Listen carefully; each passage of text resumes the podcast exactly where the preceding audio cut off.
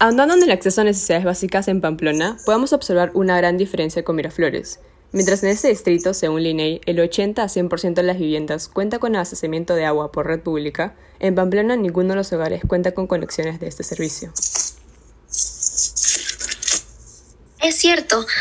Además, para abastecer dependen de camiones cisterna, cilindros de agua y las personas que viven en la parte más altas deben subir con baldes en nadas escaleras. Exacto, y el 92% de las personas que compra agua a los camiones cisterna pagan alrededor de 3 soles por 100 litros de agua, que solo llena un cilindro. Y en promedio, una familia de 5 miembros consume un cilindro diario, gastando a fin de mes alrededor de 90 soles, que es tres veces más que quienes tienen el servicio de agua domiciliaria. Pero eso no es todo, la situación se agrava si ves más cerca al cielo pues necesitas bombear el agua hasta la taza, generando un gasto adicional de 10 soles por cilindro. Así, mientras más pobre eres, más pagas por agua.